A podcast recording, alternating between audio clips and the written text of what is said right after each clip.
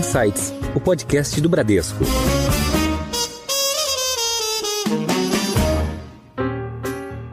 Olá, bem-vindos a mais um episódio do Insights, o seu podcast semanal que provoca um novo jeito de pensar. Eu sou a Priscila Forbes e hoje nós vamos conversar com a PepsiCo. Existe uma empresa que tem nos alimentos a sua razão de existir e muito mais do que produzi-los e vendê-los, busca compartilhar de formas diversas o direito de comer. Essa é a PepsiCo, uma companhia tão grande e complexa como os desafios que a aguardam quando o assunto é promover o seu crescimento junto ao da sociedade. E para falar mais sobre isso hoje, quem é nosso convidado aqui é o Alexandre Carreteiro, presidente da PepsiCo no Brasil. Alexandre, seja muito bem-vindo aqui ao Insights. Obrigado, Priscila. É um prazer estar aqui com você, com os ouvintes. Estou muito honrado de estar aqui com vocês. Nós também estamos. E quem a gente trouxe de volta para essa conversa é o André Miles, que é superintendente executivo do Bradesco. André, bem-vindo de volta. Obrigado pelo convite, Priscila. É um prazer estar aqui com você e com o Alex. Alex, começando aqui, a PepsiCo ela traz nos seus avanços grandes conquistas, né? E a empresa vem crescendo muito, principalmente na América Latina. E aqui, no começo dos nossos episódios, é costume a gente apresentar a empresa, mas ninguém melhor do que você, nosso convidado, para destacar aqui as principais conquistas da PepsiCo, os grandes números, principais marcas e o momento da companhia. Por favor. Perfeito. Bom, a PepsiCo é uma das maiores empresas a nível mundial de alimentos e bebidas. Quando nós pensamos em PepsiCo, sempre vem à cabeça a bebida Pepsi. Uhum. Mas a PepsiCo é, vai muito além da bebida Pepsi. Nós temos sim uma divisão de bebidas que é muito importante, onde tem a marca Pepsi, H2O, Lipton, tem marcas muito fortes como Gatorade.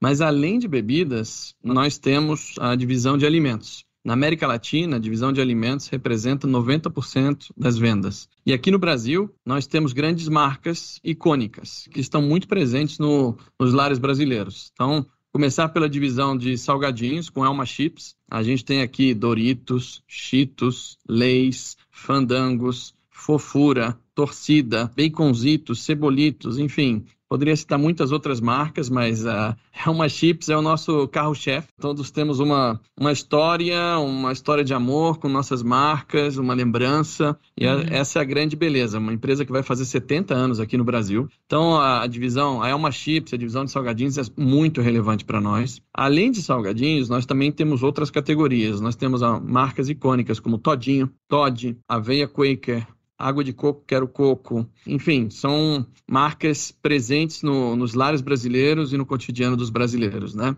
É, então, um pouco essa PepsiCo, são 13 mil colaboradores no Brasil, nove fábricas, e você comentou no início, de fato, a PepsiCo publicou na semana passada os resultados do terceiro trimestre, e, e as vendas a nível mundial cresceram 16%, crescimento orgânico. Na América Latina, Uh, nós crescemos 22%. E a boa notícia aqui no Brasil, nós não divulgamos os resultados do Brasil, mas eu posso dizer que nós crescemos acima do crescimento da América Latina. Então, é, estamos num, num momento muito positivo. Os consumidores eles têm uma relação de muito carinho com as nossas marcas. E é um momento onde a gente vê o mercado de snacks no Brasil, onde salgadinhos é, faz parte, né?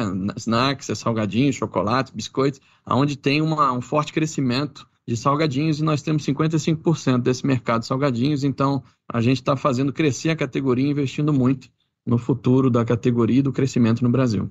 Muito legal. É, Alex, você falou bastante da diversidade que, do, dos produtos que vocês têm, né? Que vai de salgadinho até água de coco, até refrigerante. Queria saber como é que é a estratégia para você administrar esse portfólio é, das marcas mais conhecidas como Pepsi, Quaker e Ama Chips para elas se destacarem no meio dos concorrentes num país tão grande como o Brasil? É, nós temos aqui uma, uma gestão muito focada em cada, em cada categoria, tá? Apesar de ser uma empresa assim, a gente pode se chamar de multicategoria, nós temos um para cada divisão de negócios, né? Para salgadinhos é uma divisão de negócio, para bebidas é uma divisão de negócio, para o resto de alimentos, onde nós temos Todinho, Todd, é, Aveia Quaker e Quero Coco, tem uma responsável, um responsável que é um mini diretor geral, né, que toca esses negócios em toda a cadeia de valor.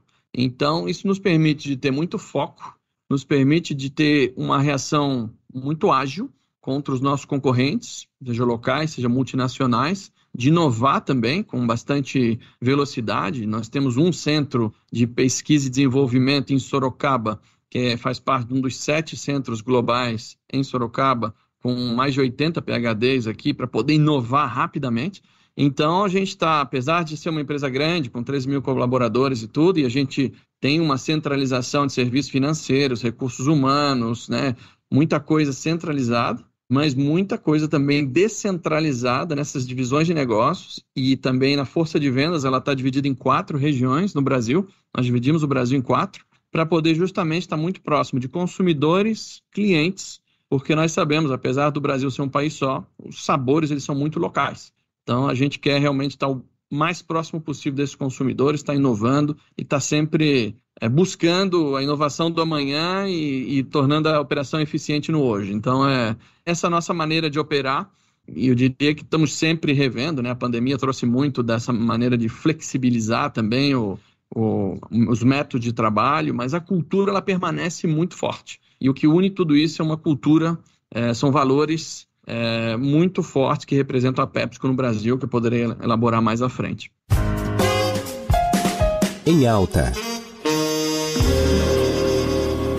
Alex, você falou bastante aqui da presença da PepsiCo no Brasil e inclusive dessas quatro macro-regiões, né, onde, da, da, maneira como vocês estão, estão divididos. E a gente sabe, né, da importância do, do investimento aqui em pesquisa e desenvolvimento, como você comentou, né, o que acaba influindo também na, nos produtos no, e no posicionamento das marcas. Então, queria entender se tem alguma característica específica que, que separa o consumidor brasileiro do, do consumidor né, da América Latina, já que a gente comentou que a empresa vem crescendo bastante na América Latina, assim, quais, quais são as especificidades do consumidor brasileiro? E aí, descendo ainda mais no micro, uh, se você puder comentar um pouco dessas questões regionais, né, que você falou das quatro regiões onde a PepsiCo atua dentro do Brasil. Olha, tem tendências que são globais, onde o Brasil se engloba nessas tendências globais. E a gente vê muito é, do que está acontecendo hoje, né, onde você busca indulgência de um lado saúde de outro. Isso também está acontecendo muito no Brasil, né?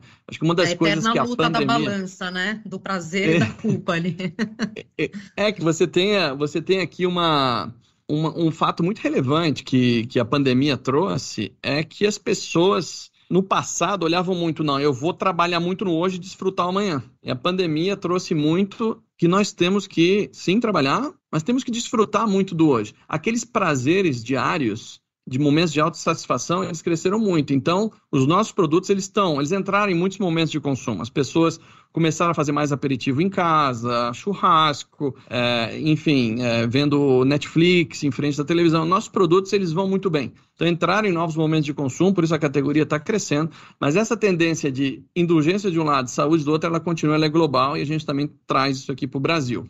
Um reflexo disso é, por exemplo, nós temos Doritos, uma marca muito forte, onde lançamos agora um sabor pizza, temos vários sabores aqui, Cheetos patas, é, nós temos Ruffles com sabor Cheetos, sabor a baconzitos, enfim, muita inovação nesse sentido. Por outro lado, nós lançamos uma marca muito forte em saudabilidade. Nós já tínhamos aqui Equilibre, que é uma marca muito forte também no Brasil. A gente trouxe Popcorners dos Estados Unidos, que é uma marca que é super interessante, não é nem frita, nem assada, é uma nova tecnologia tipo air fry e é um, uma categoria assim que vai lançamos há dois meses atrás, tem tido uma receptividade muito boa. Então essas tendências elas estão de estar em novos momentos de consumo, de indulgência, de saudabilidade. Sabores regionais aqui para sua pergunta, Priscila, isso é muito importante para nós. Então assim, nós tentamos cada vez mais entender esse momento de consumo. No Nordeste, por exemplo, a gente tinha um pastel de camarão que ele era ele um pouquinho com mais pimenta. Então a gente trouxe pastel a gente tem uma chefe no nosso centro de Marcela, no nosso centro de pesquisa e desenvolvimento. A gente conseguiu replicar exatamente esse sabor no torcida camarão com pimenta. E o nome torcida tem até um apelo agora em ano de Copa, né? Ou não? Muito, muito mesmo. Porque as pessoas acabam o... consumindo torcida com, com cerveja, né? Então é, é um produto que vai muito bem nesse momento atual. Ainda falando um pouco sobre marcas e produtos, a gente vê que a Pepsi é patrocinadora de grandes eventos e está sempre em evidência né, na comunicação de massa. Mas, por outro lado, eu vi que também que a Pepsi ela tem patrocinado eventos mais segmentados como o Casa Cor. Como que é estabelecida essa política de marketing e publicidade? Olha, o marketing também tem, tem passado por uma revolução gigantesca, sabe? Nós utilizamos aqui muito, nós queremos ter marcas com propósito. Então, nós temos Doritos, é uma marca uh, onde nós tivemos Doritos Rainbow, é o sétimo ano seguido, é uma marca que se associa muito em defender os direitos da comunidade LGBTQIA+. Tá?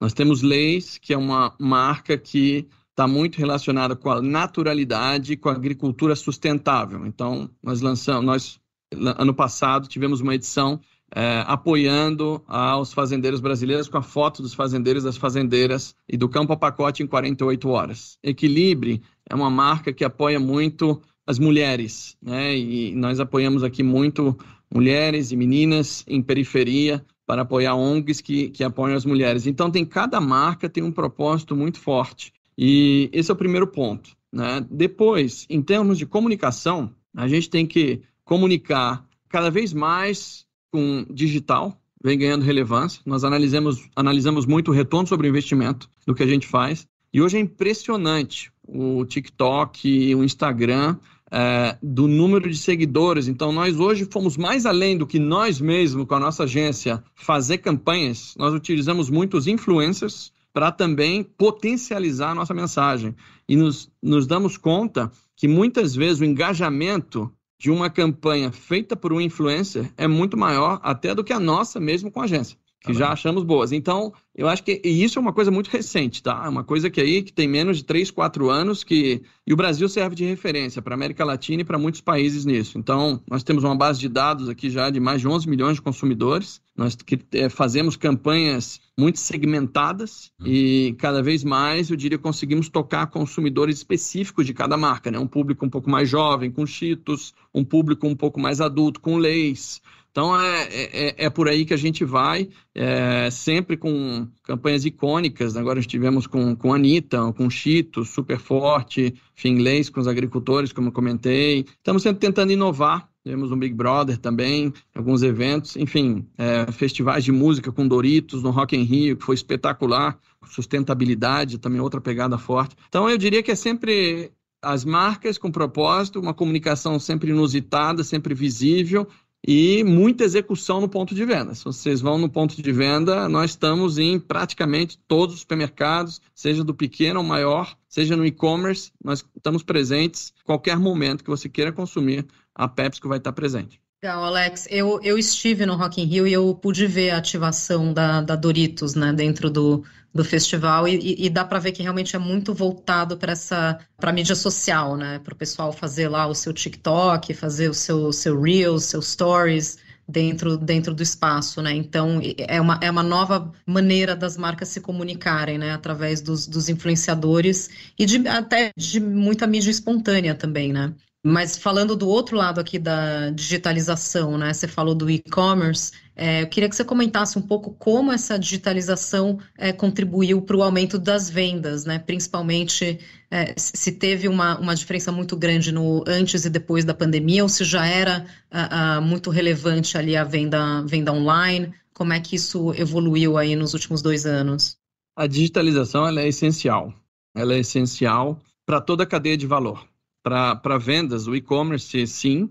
Nós desenvolvemos o e-commerce aí em 2020 e hoje representa, dependendo como a gente mede, 3 a 5% das nossas vendas, então é algo já é bastante relevante, né? E somos hoje a maior operação da América Latina de e-commerce. É, temos até uma participação de mercado maior no e-commerce do que fora do e-commerce, o que, é, o que nos honra bastante, né? Hoje a gente faz até visita de mercado virtual no e-commerce. Estamos em todas as plataformas, seja no, em plataformas tradicionais de clientes, seja em pure players, né? Então é vem crescendo bastante o e-commerce. A gente acredita que pode aí é, vir a representar 10% muito rapidamente do faturamento, então é, é muito relevante. É, e, além disso, digitalização em toda a cadeia de valor, como eu comentei, né? Como é que a gente pode usar essa base de dados para criar mais lealdade com os consumidores. Nossas fábricas também, a gente coloca automação nas fábricas, sem papel, nos ajuda muito também em como a gente consegue tornar nossa operação muito mais eficiente.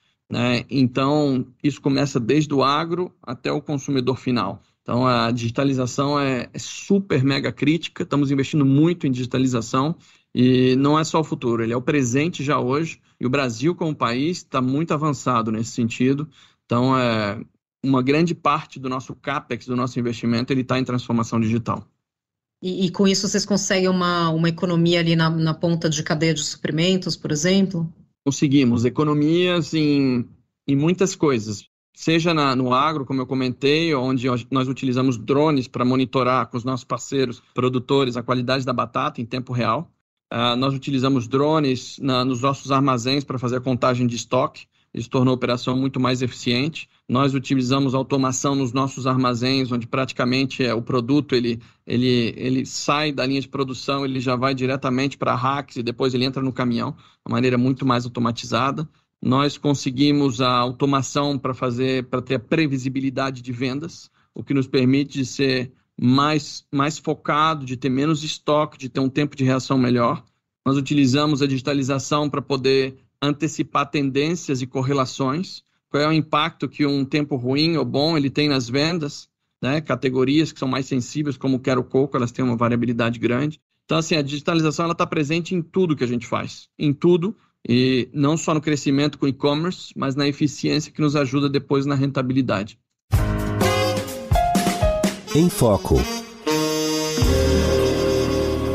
Pouco de ESG, que é uma, um tema que sempre permeia aqui os nossos, os nossos episódios, né? A gente, a gente vê a PepsiCo com compromissos muito fortes, né? Não só com a sustentabilidade ambiental, mas também aqui na, na parte social, né? É, através da, do apoio à diversidade e à própria governança da empresa, né? Então, alguns exemplos que a gente pode citar aqui, é, vocês anunciaram que a, a empresa vai uh, uh, oferecer, vai apoiar a, a, reprodução assistida para os seus colaboradores, né? E, e também para aqueles colaboradores e, e é, transgêneros, vocês vão fazer a retificação de nomes, né? Que é uma coisa que sempre constrange muito a pessoa trans, né? A questão da, da, de usar o, nome antes da transição, né? E, e, de ser conhecido pelo, pelo nome escolhido após a transição, né? E além disso, a, a PepsiCo tem no Brasil, como você citou, né? Aí quatro unidades das fazendas de demonstração, né? Que são essas, essas demo farms e, e, então, queria que você comentasse um pouco aqui. Enfim, a gente falou de várias iniciativas aqui, uhum. mas queria que você comentasse um pouco dessas, falando principalmente aqui também dessas demo farms, né, que estão implantando é, plantação de cacau e, e, de coco no sertão. Você pode falar um pouco sobre isso? Com certeza. Como você viu, Priscila, o tema é super amplo, né, de, de ESG, mas que que, como é que nós centralizamos o tema? Nós lançamos uma iniciativa a nível global chamada PepsiCo Positive, PEP+. E essa iniciativa, ela consta em três grandes princípios. Né? O primeiro é a agricultura positiva. Como é que nós conseguimos passar de uma agricultura sustentável para regenerativa? Então, aqui se trata de ter melhores, eh, os melhores programas de irrigação para otimizar a água, de ter também programas para o solo, para ter o solo mais fértil possível, eh, e exemplos que nós estamos fazendo, né? Você tocou em alguns aí, demo farms, que é como a gente pode pilotar essas técnicas para poder depois passar para os nossos parceiros e para toda a agricultura no Brasil. Então, um exemplo, na nossa, nós temos uma, uma fazenda em, é, em Petrolina de, de coqueiro, né, onde nós produzimos água de coco, quero coco. É, o coqueiro ele tem 5 metros de altura. A gente viu que nós tínhamos a possibilidade de plantar cacau. O cacau precisa de sombra. Então, nós, junto com a Barrica Ibo, fizemos um plano para plantar cacau embaixo dos coqueiros tem o melhor rendimento. Cacau pega é... a sombra ali do coqueiro. Exatamente. Então, o cacau, ele, ele tá pegando a sombra do coqueiro, ele está dando mais rendimento para os agricultores, é melhor para o solo, e esse é um exemplo de agricultura regenerativa, tá? Então, esse primeiro pilar, agricultura regenerativa. Segundo pilar é cadeia de valor positivo, terceiro, escolhas positivas. Então, cadeia de valor positiva, nós aqui temos veículos elétricos, veículos com gás natural, Todinho, nós temos o canudo feito à base de papel. Então, tudo que toca a cadeia de valor, a gente trabalha para reduzir as emissões de CO2 é, e tornar a nossa operação ainda melhor. Água, por exemplo. As embalagens também mudaram, além do, do canudinho? As embalagens também, a gente está sempre buscando uma maneira de poder é, reciclar as embalagens, educar o consumidor para poder levar as embalagens e reciclar. Então, hoje nós 50% do que nós produzimos é reciclado. Estamos trabalhando para o ano que vem para estar em 100% é, na, em, em, salgadinhos, então isso é super importante. Temos várias parcerias de reciclagem com a molécula também para educar consumidores. Ah, mas algo que nós nos orgulhamos muito aqui é água. Um exemplo da, que eu gosto sempre de dar, nós investimos num, numa membrana para purificar a água na fábrica de Itu. Nós temos 45 dias sem utilizar uma gota de água da municipalidade ou externa. Toda a água que nós usamos ela é reutilizada. Então, zero água, zero consumo de água. Isso nós vamos replicar nas, nas nossas outras fábricas. É um exemplo até, nós temos, ganhamos um prêmio da Municipal de, de Tu, um reconhecimento de ser cidadão a favor da água, né? Então, muitas coisas aqui na cadeia de valor. E, por último, escolhas positivas, e aqui se trata tanto de produto, de reduzir sal, reduzir açúcar, mas também de pessoas. Diversidade e inclusão, para nós, faz parte da cultura. É algo que nós valorizamos muito. Nós pensamos que uma empresa com diversidade e inclusão é mais eficiente, ela conhece mais, primeiro que é justiça, nós fazemos justiça e ao mesmo tempo é algo super relevante para a sociedade. Então a empresa é mais eficiente. Então nós temos hoje 60% do meu time direto são mulheres, 48% dos líderes da empresa são mulheres.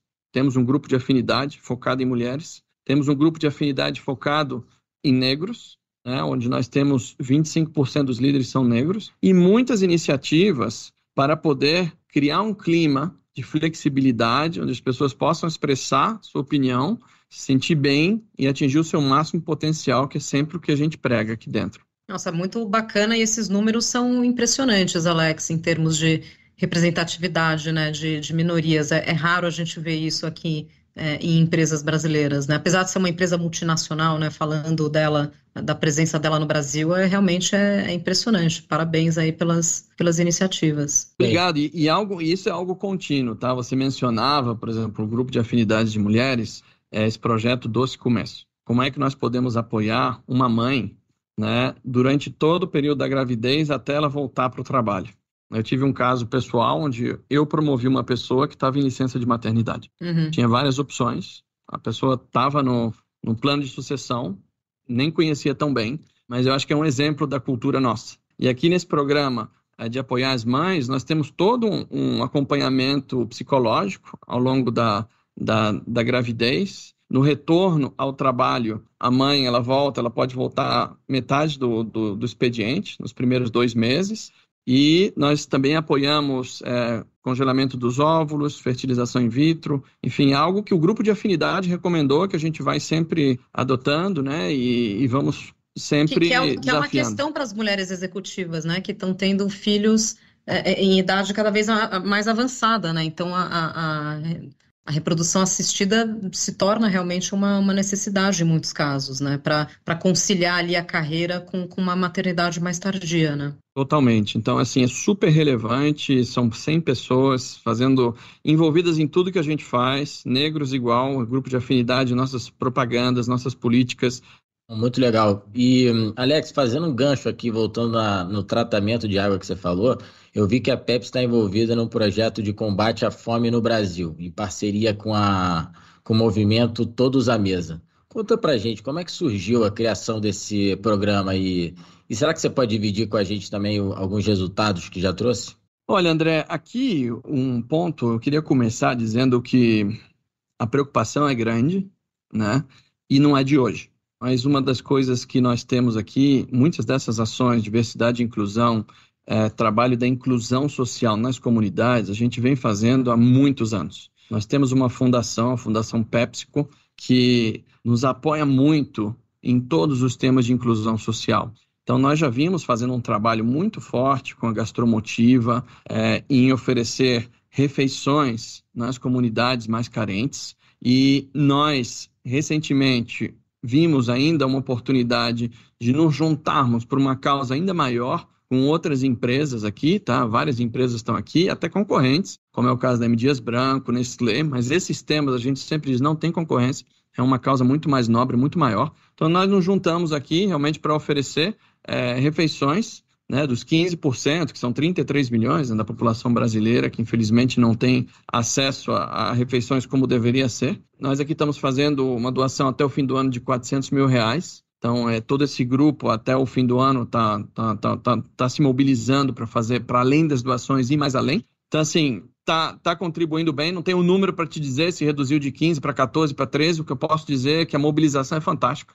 Sabe? As pessoas estão muito mobilizadas. É... E o que eu gosto muito nesse movimento é que ele vai além da empresa sabe? É, quando a gente pode se unir para uma causa, nós nos unimos também para a causa a favor da comunidade negra, com o Mover, que é o Movimento pela Equidade Racial, onde são 46 empresas impactando 3 milhões de negros e 10 mil líderes negros, né? onde faz parte do conselho, tem a honra de fazer parte do conselho.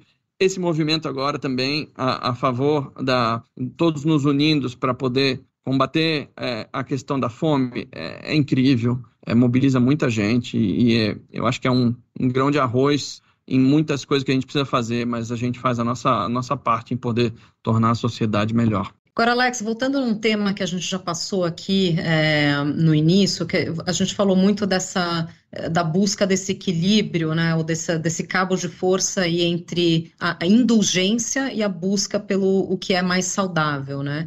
E, e a gente sabe que as, as fabricantes de, de alimentos vão ter que incluir nos rótulos é, o, todos os, quer dizer, né, na verdade elas já, já incluem isso, mas a gente está vendo uma, uma exigência maior né, na, na divulgação do o teor de açúcar, teor de sódio, gorduras, inclusive o tipo de, de gorduras presentes naquele alimento, né? E a, a PepsiCo já vem adotando a, a, a redução de, de açúcar, né, nos, nos, produtos, e acho que de sódio também, né, já, já vem aí nesse, nessa evolução de reduzir esses, esses insumos. Então, mas como é que vocês estão vendo essa iniciativa aí do, eh, do governo, né, que está eh, colocando essas, esses, esses novos requisitos de, eh, de disclosure ali né, nos, nos produtos, e qual é o tamanho do, do desafio no sentido de evoluir com o portfólio com ingredientes ao mesmo tempo mais nutritivos, mais saudáveis, mas que também sejam gostosos, né? Uhum. Nós apoiamos muito essa iniciativa porque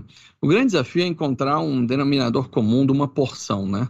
Então, assim, como que você consegue entre indústrias dizer qual é a porção? Nesse caso é 25 gramas uma porção. Então, nós apoiamos porque é um trabalho que a gente vem fazendo há muitos anos. Né? Aqui, se nós analisamos nosso portfólio, nós estamos reduzindo é, sódio já nos últimos 10 anos, né, a redução de sódio de leis foi mais de 60%, fandangos quase 50%, cheetos 40%. Então é um trabalho que a gente vem fazendo ao longo de muitos tempos, muitos anos, estamos muito abaixo até da OMS, Anvisa, do, das exigências e e é bom para o consumidor poder ter essa visibilidade de uma maneira mais fácil de entender. Então, apoiamos muito. É, foi uma reflexão muito profunda que foi feita aqui no Brasil e todas as empresas têm agora que se comprometer à nova rotulagem, né? É, igual para açúcar também, é a mesma coisa. Então, assim, é, apoiamos porque é algo que a gente vem fazendo, é algo que é bom para o consumidor entender de uma maneira mais fácil. E, e, além de reduzir nos produtos base, nós também estamos oferecendo opções light. No caso de todinho, nós temos todinho levinho, com 33, 35% menos açúcar e 50% menos gordura. O grande desafio que eu diria, Priscila, na, nessa reflexão, como é que a gente consegue manter o sabor com os produtos ao mesmo tempo nutritivos? O todinho é algo que ele, o todinho levinho, ele tem um sabor super bom, com menos açúcar e menos gordura. Tá? É, mas são meses e anos para poder chegar a esse resultado. Né? Agora nós estamos aqui fazendo uma transformação dos óleos que nós usamos, migrando do óleo de palma para um óleo de girassol, base de milho, reduzindo drasticamente é, gordura saturada. Já não temos nenhuma gordura trans, já faz muitos anos, mas tem um trabalho contínuo que nós fazemos, né? Então, é... mas sempre o sabor ele tem que estar tá como algo importante, porque você vai oferecer menos gordura ou outro, mas se não tem sabor, são produtos que no fundo ficam de indulgência, né?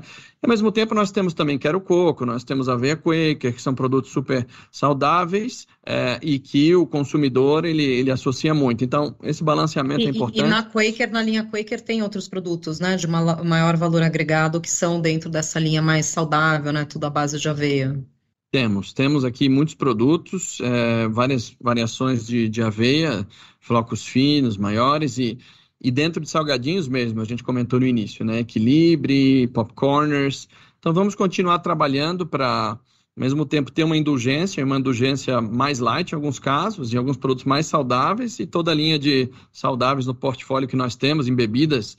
Nós temos Pepsi Black aqui crescendo muito, H2O também zero caloria, é, Gatorade é um produto assim fantástico também com muitas variantes. Então assim o portfólio é, é bem completo e a importância de uma, de uma alimentação equilibrada. Eu sou pai de família, eu sei o quanto isso é importante.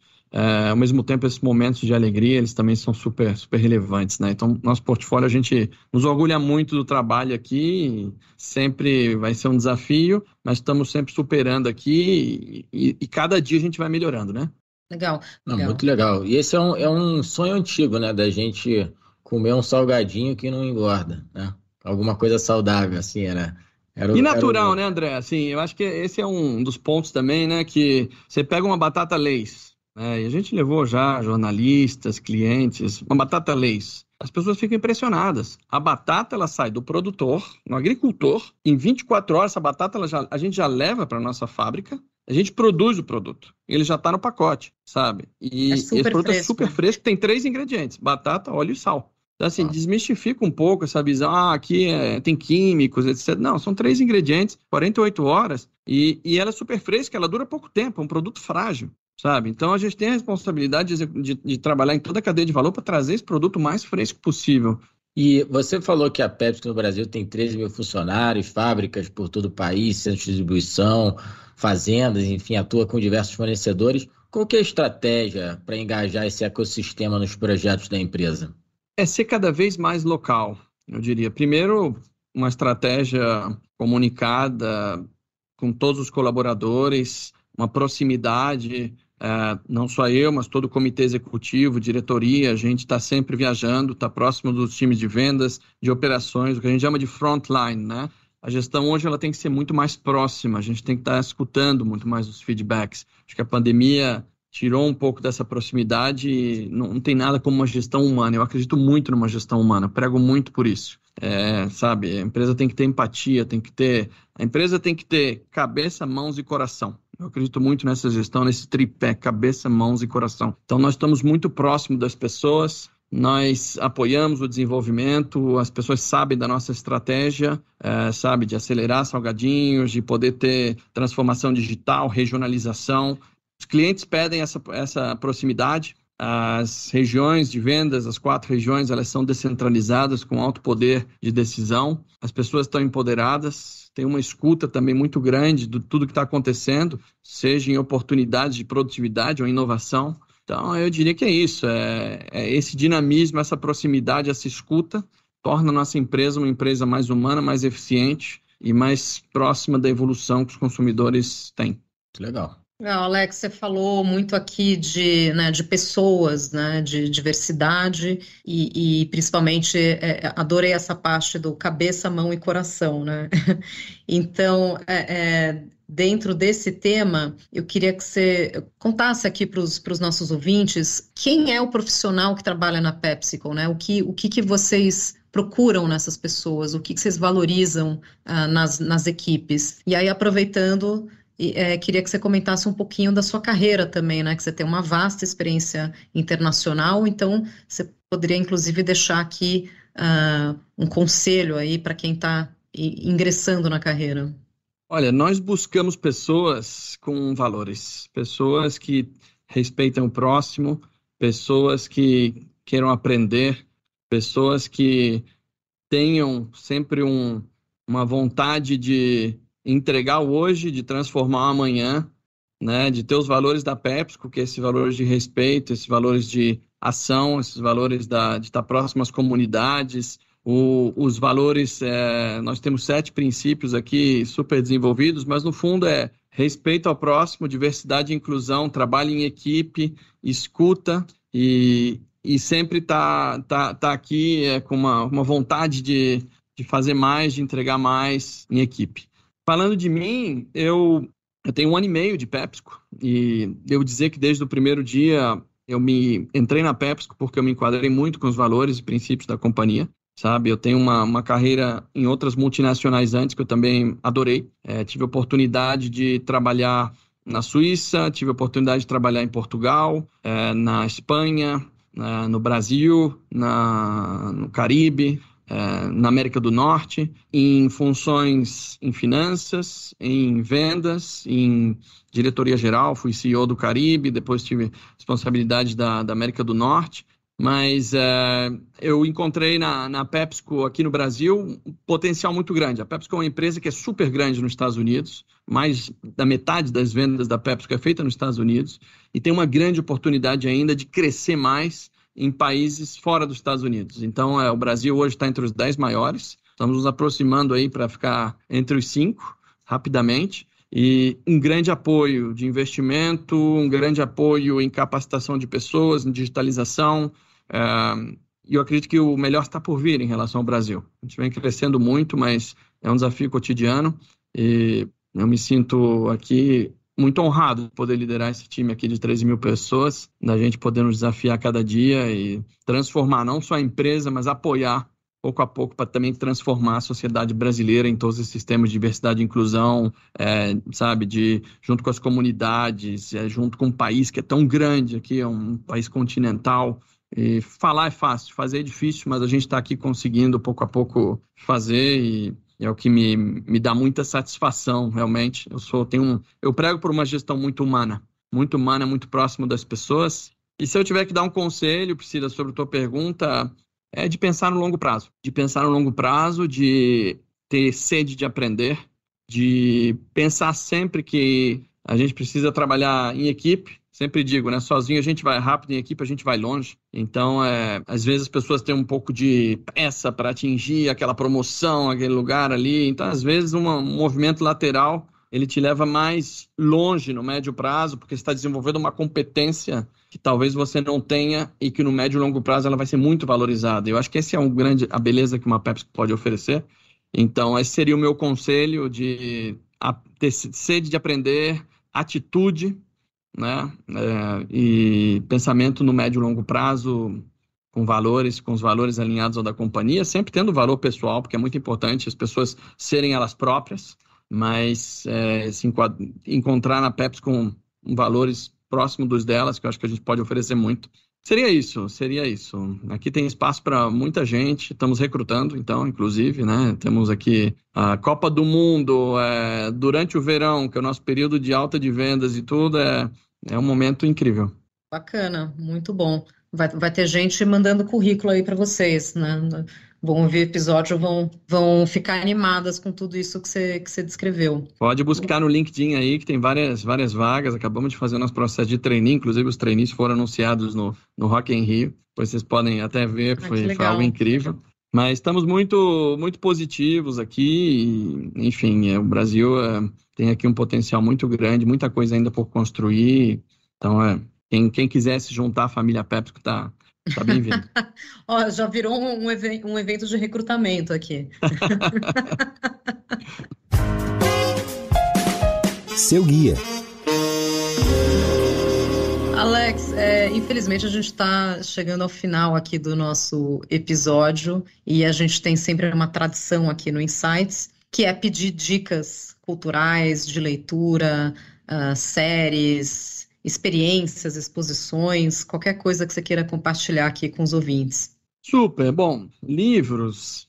Tem dois que eu gostei, um um pouco mais pessoal, que muitas pessoas já leram, mas eu, eu sempre gosto de me, que é o Pai Rico, Pai Pobre é um, um livro simples, mas que mostra que a gente tem que estar sempre aberto das coisas que acontecem ao nosso lado e não tão fechado na nossa visão. E eu aprendi muito com esse livro. Um outro a nível de empresas que é From Good to Great, que é o Jim Collins, que ele mostra, faz uma análise de empresas que duram durante muitos anos e décadas. Qual é a diferença que essas empresas têm? Então, acho que é um livro bastante interessante. É, de resto, eu gosto muito de história, eu gosto muito de estar constantemente aprendendo sobre liderança. Mas, sinceramente, o que eu mais aprendo é nas visitas a, ao terreno, né? Como a gente diz, a fábricas, a vendas. É, morei em oito países, o contato com pessoas de várias culturas me fascina. E eu acho que é a curiosidade. é um aspecto que eu valorizo muito nas pessoas de poder sempre aprender e, e tratar as pessoas com o mesmo respeito. Eu, nas minhas mudanças de país, os, as minhas transições, elas foram sempre muito emotivas e muitas vezes pessoas da limpeza é, vinham falar comigo, poxa, você sabia o meu nome, falava comigo todo dia e antes eu era invisível. E para mim é, é, é o melhor, é o que a gente pode falar de melhor numa pessoa, que ela trata todo mundo da mesma maneira. Seja uhum. uma pessoa que está operando numa fábrica, uma promotora de vendas, ou presidente da república, ou, ou quem seja, presidente da empresa. Então, é, seria para mim esse o conselho de respeito, de humildade, sede de aprender e pensar sempre grande, porque eu acho que a gente, o céu aqui é o limite, nós não temos limite, a gente vai sempre nos desafiando a fazer mais, sair da zona de conforto. Muito legal. André, você tem alguma dica que você queira compartilhar? Depois de todas as dicas, eu acho que o que me surpreendeu bastante essa coisa do tratamento da água que você falou, Alex, e desse, desse de pensar grande, eu sugeriria ver o, o documentário do Bill Gates, aquele Inside Bill's Brain, que ele fala muito sobre a missão de melhorar as condições de saneamento no mundo. Dado que a gente está num tema tão importante de ESG, eu acho que seria importante e até muito interessante esse, esse documentário. É bacana Obrigado. mesmo, né, André? Porque o saneamento tem impacto, obviamente, direto na saúde, mas tem muito impacto no aprendizado, né? A gente vê a, a, as crianças em áreas carentes de, de, saneamento tendo mais dificuldade de aprendizado, né? Então, realmente, não é só o impacto mais direto, mais óbvio na saúde, acaba impactando todo o, o aprendizado e o, o crescimento e, e, consequentemente, as possibilidades, né, daquele, daquela pessoa. Então, realmente importante isso. Bom, muito bem. Nós conversamos hoje com Alexandre Carreteiro, presidente da PepsiCo no Brasil. Alexandre, muito obrigada pela sua presença aqui. Obrigado, Priscila. Obrigado, André. Foi um prazer estar aqui com vocês. O tempo passou rápido. É, fiquem à vontade aí, em qualquer outro momento no futuro, da, de receber aqui qualquer, eu ou qualquer pessoa do time. Adorei a conversa. Queria Obrigado, agradecer gente. mais uma vez o André Miles, superintendente executivo do Bradesco. André, obrigada mais uma vez pela sua participação no Insights. Eu que agradeço, Priscila, pelo convite. Alex, foi um prazer conversar com você, saber um pouco mais da PepsiCo e das evoluções de, de todos os produtos que são muito saborosos que a gente ama. Obrigado pelo tempo de vocês. Um grande abraço, viu? Um abraço. É isso aí, vocês que nos acompanham já sabem que toda semana tem um episódio novo no seu Insights e acompanham o Insights nas redes sociais. Acompanhe o nosso perfil no Instagram. Tchau, até a próxima.